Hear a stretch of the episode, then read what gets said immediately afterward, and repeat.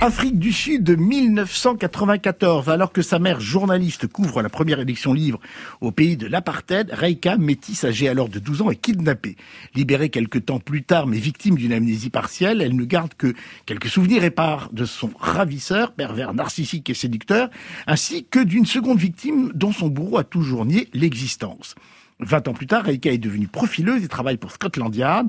De retour dans son pays natal pour une enquête et surtout pour récupérer sa fille dont elle est séparée depuis longtemps, elle est appelée sur une ténébreuse affaire de crime en série, meurtre rituel exécuté sur une plantation, plantation qui doit être rétrocédée par des blancs récalcitrants à leur légitime propriétaire. Mais pour les besoins de l'enquête, Reika doit renouer avec son kidnappeur. Reika est une série sud-africaine en huit épisodes disponible sur Polar Plus. Entre Syndrome de Stockholm et Silence des agneaux, Reika est un thriller qui entremêle le parcours traumatique de son héroïne à celui pas moins tragique d'un pays encore et toujours hanté par ses fractures. I can tell you things, Rika. Things you've forgotten. Things I know you want to hear. How old were you? Seven? Dark time. You married? No. Children? Yes, ma'am, a daughter. Is she proud of her mum? I bet she is. Spielman is manipulative rather than aggressive. He appreciates the psyches of others.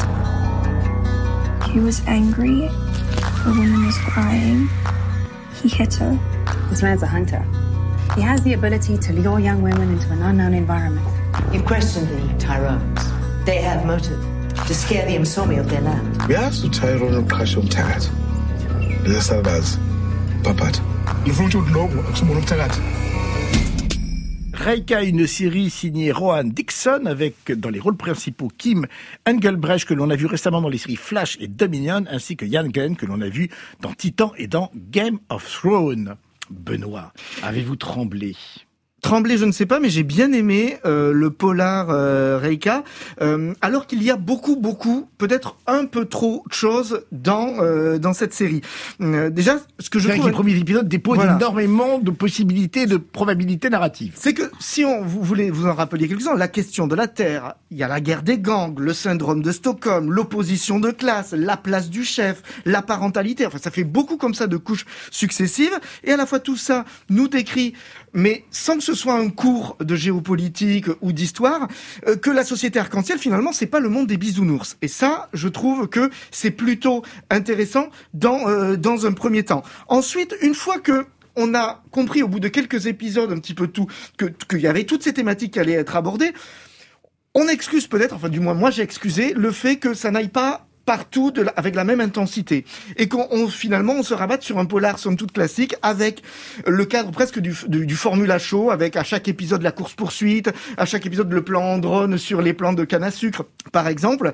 Mais on suit et on est attaché à ce personnage dont on a un peu de mal à croire qu'elle puisse être profileuse, vu que, euh, à part elle, je trouve que les autres personnages de la série, leur psychologie est assez, est assez vide, et du coup, on n'a pas l'impression qu'elle les capte bien, mais on se laisse prendre quand même par, euh, par le suspense, et surtout, on n'a pas envie de louper un seul épisode pour pas louper le moindre détail qui pourrait être glissé au détour d'une discussion et qui nous permettrait de comprendre un peu mieux ce qu'est l'Afrique du Sud. Il y a un très beau travail quand même sur la lumière, sur la, Oui. la, la mise en scène, euh, qui, qui capte l'ambiance à la fois solaire et ténébreuse. Isabelle. Oui, mais moi je suis d'accord là-dessus sur la mise en scène. C'est-à-dire que moi, ce qui m'a sauvé, c'est c'est cette mise en scène parce que je trouve qu'il y a des vrais problèmes d'écriture. Et euh, donc euh, c'est très beau, ça, ça, ça donne une ambiance euh, très euh, très étrange et très douloureuse et la société arc-en-ciel, on sait que c'est pas les bisounours, ça, on était déjà au courant. Hein, c'est pas la peine de nous faire une série pour nous le dire. Néanmoins, là, c'est vrai que c'est très, très, très, très, très, très noir, et que le fait, moi, je trouve intéressant de, de placer ça dans, dans ces deux moments euh, cruciaux pour l'Afrique du Sud entre euh, la fin de l'apartheid, les premières élections et la loi pour rendre les terres euh, à ceux qui, qui les possèdent normalement, euh, c'est-à-dire aux Noirs et les, les blancs récalcitrants. Comme vous disiez, David, euh, euh, Xavier. Xavier, je ne sais pas. Ça, ça vous, ça vous excite que je m'appelle David, c'est ça? Demandez, il n'y a aucun Et problème. donc, euh, il n'y a pas de David dans la série. En plus, je ne sais pas d'où ça sort. Bon, c'est pas grave. Donc, euh, tout, tout ça est très intéressant, mais euh, je trouve que c'est noyé par tous ces sujets dont certains sont très peu traités, et noyé par la psychologie de Reka. Et finalement, c'est Reka le plus intéressant, c'est-à-dire que cette femme qui a été enlevée, avec qui on a essayé de recréer famille, qui est métisse, et c'est donc un blanc qui vivait avec une noire qui l'a enlevé, etc. Tout ça dit déjà beaucoup de choses sur l'Afrique du Sud. Donc je pense que ça aurait suffi d'avoir ce personnage-là et peut-être une enquête un peu moins costaude que celle qui est décrite. Et du coup, on s'y perd et c'est un peu compliqué. Mais je suis d'accord, ça se suit, on regarde quand même tout. Et euh, mais je trouve que c'est une série imparfaite et c'est dommage parce qu'il y avait une ambition formidable. Il y a cette lumière magnifique et, et il y a il y a des enjeux euh, formidables, quoi, colossaux. Je trouve le personnage de la mère de Reika assez intéressant. Beaucoup plus intéressant. Très insaisissable, très mystérieuse. Là aussi, vous le disiez très bien, héritière d'un autre passé, d'une autre oui. histoire encore. Et chaque génération, puisqu'il y a trois femmes dans cette histoire, écrivent une nouvelle page, j'allais dire. Et on a l'impression qu'effectivement, elles sont loin d'être tournées, ces pages-là. Marianne. Alors moi j'ai adoré tourner ces pages. Je suis, euh, enfin tout, enfin les reproches de mes camarades sont pour moi des qualités. Enfin une série euh, justement toutes ces dimensions, euh, que ça soit géopolitique, que ça soit psychanalytique, que ça soit même le thriller. J'en peux plus des thrillers qui nous racontent, qui s'emparent d'un bout d'histoire ou du- du- d'une géographie pour n'en faire rien. En fait juste nous avec une mauvaise foi assumée, euh, tire le fil du thriller juste pour nous emmener jusqu'au dernier épisode. Moi, je trouve ça formidablement écrit de tous les points de vue. Et c'est extrêmement rare, justement, une série, même de, avec un créateur de bonne foi, qui parvient à tricoter tous les fils avec euh, une sincérité, je trouve, qui transparaît. Et vous trouvez pas Euh, que les articulations parfois se voient un tout petit peu? Non, je trouve Non, non. que je, ne- moi j'ai pas vu les coutures, j'ai été happée par ça. Euh, ça m'a rappelé une série, donc je sais que vous n'aimez pas les références, mais je pense que celle-là tout le monde l'a vue de HBO True Detective, la première Oui, saison, bien sûr.